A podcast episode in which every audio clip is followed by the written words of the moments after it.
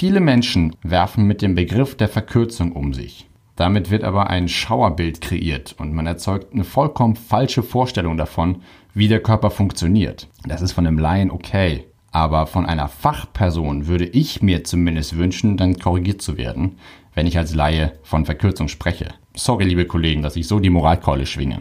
Aber nach aktuellen Studienlagen gibt es keinen wissenschaftlichen bekannten, validen Nachweis dafür, dass Muskeln, Bänder oder Sehnen verkürzen können. Demnach muss man sagen, Verkürzungen gibt es nicht. Moin und willkommen zum Running Physios Podcast. Ich bin Valentin und hier geht es um Bewegung, um Laufsport und medizinische Hintergründe. Dieser Podcast bietet eine Plattform, Antworten zu erhalten und neue Projekte zu beginnen. Lasst uns gemeinsam Fragen stellen. Fragen, die uns weiterbringen, Fragen, die uns Mut machen und Fragen, die uns verbinden. Schön euch mit dabei zu haben.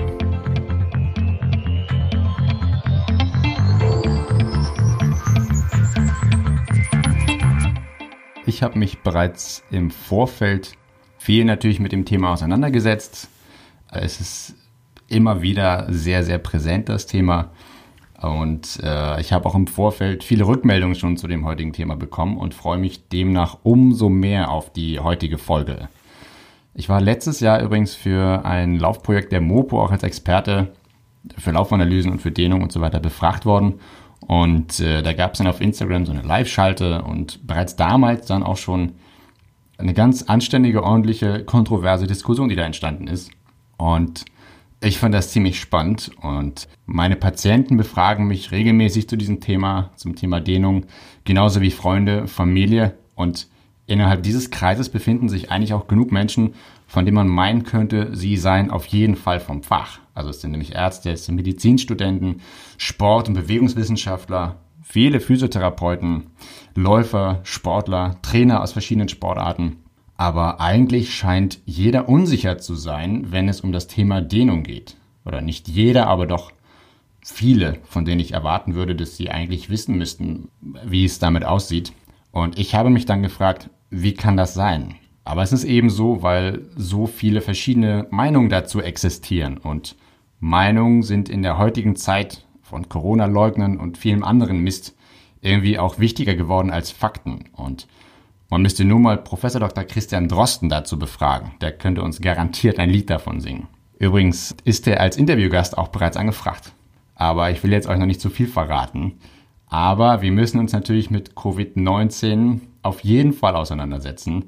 Natürlich auch noch unter medizinischen Gesichtspunkten und unter absolut läuferischen, sportlichen Gesichtspunkten. Das wird sehr, sehr spannend. Und ob er es in diesem Podcast schaffen wird, erfahrt ihr, wenn ihr diesen Podcast abonniert und regelmäßig reinhört. Erstmal ist es aber auch hier sinnvoll, ein paar wichtige Fragen in den Raum zu stellen. So wie ich das eigentlich immer am liebsten mache. Erstmal ganz einfache Fragen stellen und dann bauen wir das gemeinsam aus und bauen darauf auf.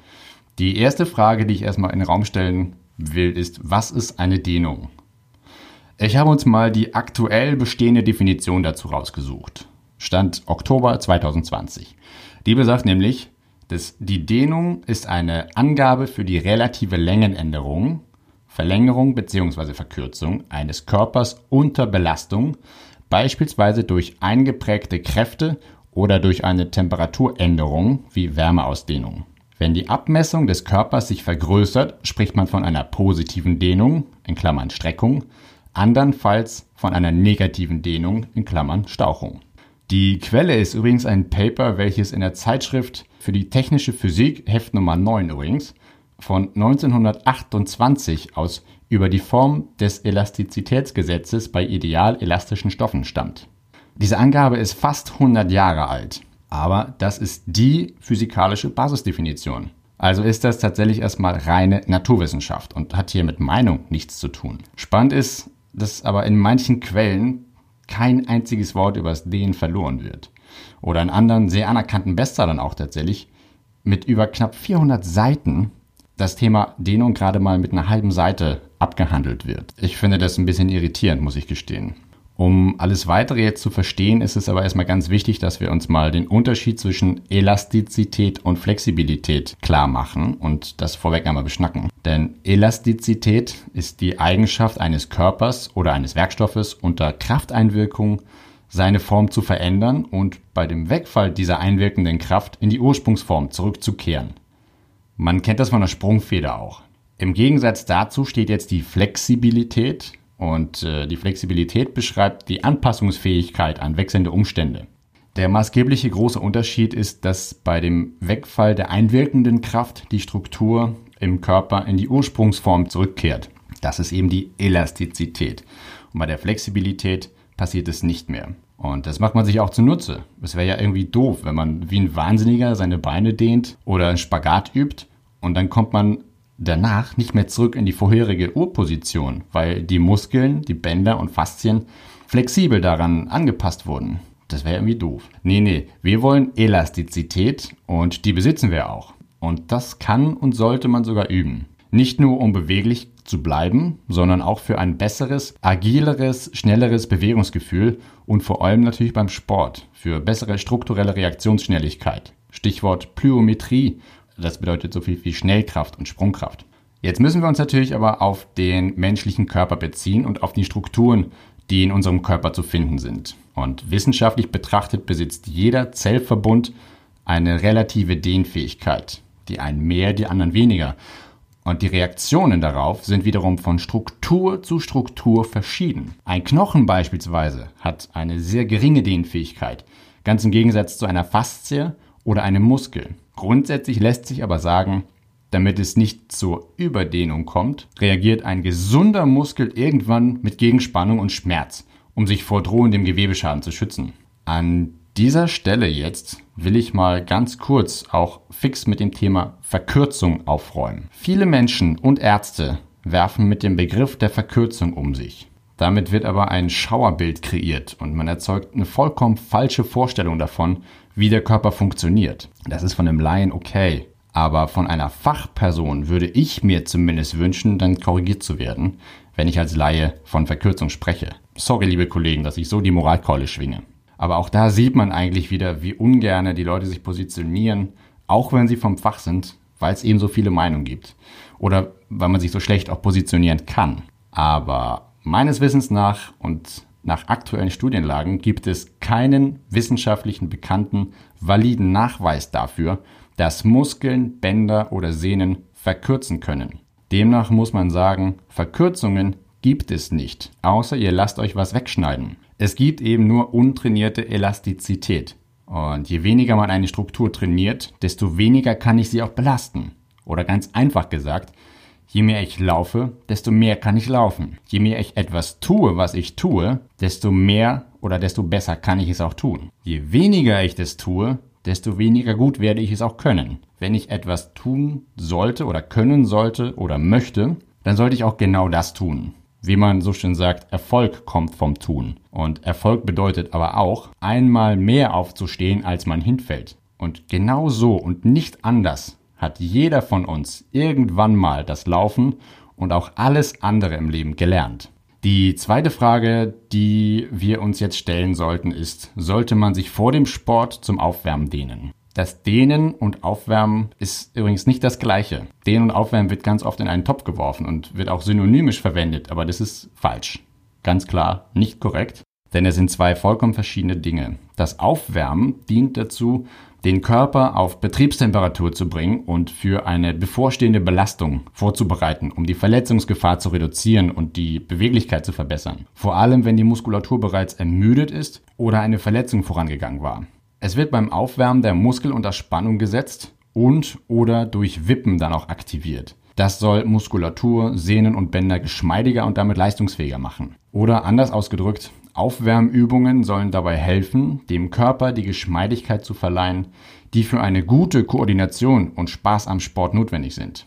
Hier mal ein Beispiel, wie sich mangelndes Aufwärmen auch auswirken kann. Denn leider gehen immer noch ein Großteil der Läufer, so dieser Freizeitläufer, vor die Tür, läuft sich so 30 Sekunden locker ein und beginnt dann direkt mit dem eigentlichen intensiven Lauftraining. Danach folgt dann eine schnelle Dusche und schon geht es ab zur Arbeit danach. Aber das kann leider nicht lange gut gehen. Dadurch spart man an diesem Tag vielleicht ein bisschen Zeit, verliert aber jedoch später viele, viele Wochen durch Verletzungspausen. Falls ihr dann auch zu diesen Spezies gehört, die einfach laufen geht und noch nie verletzt waren, dann überlegt bitte mal, ob ihr eure Leistung in den letzten Monaten steigern konntet. Und ich mutmaße mal, nein. Wenn ihr keine Neulinge seid, dann ist es ziemlich wahrscheinlich, dass eure Leistung auf einem bestimmten Niveau gerade stagniert oder die persönliche Bestzeit mindestens ein Jahr zurückliegt und sich euer Trainingsprogramm wahrscheinlich auch immer wiederholt. Also ist es wichtig, seine Ziele zu definieren. Das Aufwärmen selbst sollte dann mit einem lockeren Einlaufen eigentlich beginnen, um die Blutzirkulation und die Körpertemperatur zu erhöhen. Alle Systeme im Körper sollen, wie gesagt, auf die gleich stattfindende Belastung vorbereitet werden und je besser die Vorbereitung, desto besser der Ernstfall. Man sollte ebenso spezifisch dynamische Bewegung machen. Fälschlicherweise wird sogar das oft als dynamisches Dehnen beschrieben. Man kennt es aber tatsächlich besser unter Lauf-ABC also zum Beispiel das Anfersen, Kniehub, Beine kreuzen, Ausfallschritte und so weiter. Und tatsächlich auch in die Positionen gehen, in der man nach dem Laufen auch dehnen könnte. Aber ihr geht dann bitte nur kurz dynamisch so weit an das Bewegungsende und auch gleich wieder raus. Das Ganze kann dann gerne 12 bis 15 Mal pro Muskelgruppe wiederholt werden. Aber wie ihr schon merkt, hat das absolut nichts mit Dehnung zu tun. Das Ziel hier ist nämlich, wie gesagt, Spannungsaufbau und alle Systeme im Körper auf die gleich stattfindende Belastung vorzubereiten. Und für das Aufwärmprogramm vorweg benötigt ihr dann lediglich ein paar Minuten mehr. Es kann sogar natürlich auch von Zeit zu Zeit, gerade vor allem nach Verletzungspausen, sogar mal mehr Zeit in Anspruch nehmen als der angestrebte Lauf dann selber. Aber ganz klar, bleibt optimistisch, schaut nach vorne, steckt euch das Ziel und verliert nicht den Mut. Das, das Ziel der Dehnung ist eben einfach ein ganz, ganz anderes. Nämlich die Dehnung soll die Elastizität positiv beeinflussen. Muskeln und Faszien sollen vorübergehend länger oder geschmeidiger gemacht werden und eine große Beweglichkeit soll dann erreicht werden oder vergrößert werden und oder um Schmerzen entgegen auch zu wirken. Also therapeutisch ist es sehr sinnvoll, das zu machen, aber nicht unbedingt immer prophylaktisch und schon gar nicht vorher. Auf die Frage, was passiert strukturell bei Dehnung, da kann man mal oder muss man mal so ein bisschen erstmal strukturell differenzieren, denn im menschlichen Körper existieren drei verschiedene Arten von Muskelgewebe. Wir haben erstens die quergestreifte Muskulatur, wir haben die glatte Muskulatur und wir haben die quergestreifte Herzmuskulatur. Die haben alle unterschiedliche Aufgaben und unterschiedliche Lokalisationen im Körper. Und die quergestreifte Muskulatur, die erste, die nimmt tatsächlich ca. 430 Muskeln im Körper ein. Also fast die Hälfte der gesamten Körpermasse oder des Körpergewichtes ist quergestreifte Skelettmuskulatur. Die Aufgabe ist vor allem die Sicherung von Körperhaltung und die statische Muskelarbeit und das Ermöglichen von Bewegung, also dynamische Muskelarbeit, statische Muskelarbeit, also Bewegungen und Haltung. Die Haupteigenschaften dieser Skelettmuskulatur, dieser quergestreiften Skelettmuskulatur ist Kontraktion, das heißt Verkürzen des Muskelgewebes, also Anspannen, die Dehnbarkeit, die Möglichkeit der Verlängerung und die Elastizität, die Eigenschaft wieder in die Ursprungslänge zurückzugehen. Ansonsten würden wir nach einem Spagat üben, bei flexiblen Fasern da bleiben. Und wir brauchen die Elastizität eben, wie Elastinfasern, die Elastinanteile. Ich werde an dieser Stelle aber nicht weiter ins Detail zum Aufbau der Muskulatur gehen. Wer allerdings doch mehr darüber wissen möchte, dem lege ich tatsächlich mal nahe, entweder in ein Anatomiebuch zu schauen. Sehr schön zum Beispiel ist das beschrieben in der Mensch Anatomie und Physiologie von Johann S. Schwegler aus dem Thieme Verlag. Wer jetzt aber nicht unbedingt so einen fetten Fachschinken zu Hause rumstehen hat, gerade ganz zufällig, dem kann ich natürlich einfach auch nur empfehlen, geht mal ins Netz und recherchiert mal nach Muskelgewebe und da gibt es viele schöne Bilder und Beschreibungen auch. So, bei einer Muskeldehnung werden die sogenannten Aktin- und Myosin-Filamente auseinandergezogen. Und je weiter man sie auseinanderzieht, desto mehr nimmt der sogenannte Überlappungsgrad von Aktin und Myosin und damit die maximale mögliche Spannung der kontraktilen Elemente ab. Gleichzeitig werden aber neben den kontraktilen Myofibrillen, Myo ist übrigens das schlaue Wort für Muskel, auch die elastischen Strukturen gedehnt. Das heißt, der sehnige Muskel-Knochenübergang die setzen jetzt der Dehnung natürlich einen wachsenden Widerstand entgegen und dadurch erhöht sich der Gesamtdehnungswiderstand, bis es dann eben nicht mehr weitergeht. So, jetzt die Frage, wann sollte man dehnen? Nach dem Sport ist ja vor dem Sport bekanntlich, aber dehnen sollte man ausschließlich nach einer sportlichen Einheit. Und man sollte dehnen wenn man die Elastizität positiv beeinflussen will, also zu therapeutischen Zwecken, zum Beispiel bei einem Steifigkeitsgefühl durch einen sehr, sehr hohen Muskeltonus oder nach Muskel- und Sehnenverletzungen, Denn die Funktion formt ja bekanntlich die Struktur. Und nach Verletzung muss die Struktur auch die Aufgaben teils wieder neu lernen. Wenn Muskeln und Faszien vorübergehend länger und geschmeidiger werden sollen, dann macht es eben auch Sinn für zum Beispiel größere Beweglichkeit bei Balletttänzern, Tänzerinnen, aber natürlich auch bei allen anderen Sportarten. Um die Strukturen belastbarer gegenüber Gewalteinwirkung von außen zu machen, macht es gewaltig Sinn zu dehnen. Dadurch reduziert sich nämlich enorm das Verletzungsrisiko oder auch um Schmerzen entgegenzuwirken. So, jetzt die nächste Frage, die, die sehr, sehr spannend, sehr spannend ist. Wie lange sollte man dehnen? In ganz, ganz vielen Fachbüchern und im Internet kursieren viele verschiedene Meinungen und Informationen zur Dauer einer Dehnung. Und ganz oft lese ich immer was von 30 Sekunden oder ich höre was von 30 Sekunden und 30 Sekunden sind definitiv zu kurz. Die Dauer der Dehnung ergibt sich nachher aus der Struktur, die wir da dehnen wollen eigentlich. Und wir dehnen ja nicht nur den Muskel, sondern wir dehnen auch alle anderen Strukturen, die mit dabei sind, die da irgendwie mit zusammenhängen. Und das sind Muskeln, das sind Faszien, das sind Bindegewebszüge, Bänder, Gelenkkapseln, Sehnen. Und ein Muskel kriegt diesen Myo-Release, so heißt es auf Schlau, nach ungefähr 30 Sekunden. Das stimmt schon. Dann reagiert der dafür verantwortliche Rezeptor, nämlich die Muskelspindel im Muskel. Die sieht übrigens auch aus wie so eine Sprungfeder. Die Faszie selber aber, also der Formgeber des Muskels, die Faszie umkleidet den Muskel, die braucht deutlich länger zum Lösen. Und die Faszie ist auch sogenanntes kontraktiles Gewebe. Das reagiert auch auf Druck und Zug und kann sich auch zusammenziehen und auch wieder diesen Release haben, diesen sogenannten Fascial Release. Und die Faszie braucht nach Studienlage aktuell, naja, mindestens zwei Minuten, bis sie diesen sogenannten Fascial Release erreicht, weil die sehr, sehr langsam in, in der Reaktion ist. Und dementsprechend sollten wir eine, eine wirkliche Dehnung, wenn es wirklich um Dehnung geht, eine Dehnung des Muskels mindestens zwei Minuten machen, mindestens zwei Minuten machen, um diesen Fascial Release überhaupt zu erreichen. Und dann sollte man aber eigentlich noch deutlich länger drin bleiben. Studien an Balletttänzern haben übrigens belegt, dass wer wirklich seine Struktur verlängern will, also nicht die Elastizität steigern, sondern wirklich Flexibilität erzeugen will, der sollte sich jeden Tag lang ein Jahr fünf mal acht Minuten immer am absoluten Maximum dehnen. Denn dadurch werden so starke Reize für den Körper erzeugt, dass er anfängt, mehr Elastin in die Sehnen und Muskelanteile einzubauen. Das ist der bisher einzig bekannte Weg, Strukturen ohne operativen Eingriff zu verlängern. Das Fazit aus dem Thema Dehnung. Erstens, Aufwärmen hat mit Dehnung nichts zu tun. Dehnung bitte immer nach dem Sport. Mindestens zwei Minuten eine Dehnposition halten. Und meine persönliche Erfahrung ist eben länger. Je länger, desto besser findet dieser Myofascial Release auch statt. Denn viertens, Muskeln können nicht verkürzen. Es gibt nur untrainierte Elastizität. Fünftens, es gibt eigentlich keinen Grund für so viele verschiedene Meinungen. Sechstens, wir wissen, dass wir nichts wissen, da sich die medizinischen Erkenntnisse ständig weiterentwickeln und noch lange nicht alles, was es zu wissen gibt, ausreichend erforscht ist. Abschließend nochmal ein Tipp von mir als Trainer, den ich auch meinen, ganz wichtig, verletzungsfreien Klienten und Läufern in Wettkampfvorbereitung und in intensiven Trainingsphasen mitgebe. Und zwar, nach Laufeinheiten bitte nicht dehnen, sondern Muskelpflege betreiben. Und zwar indem Sie direkt nach dem Training 15 bis 20 Minuten auf die Faszienrolle sollen.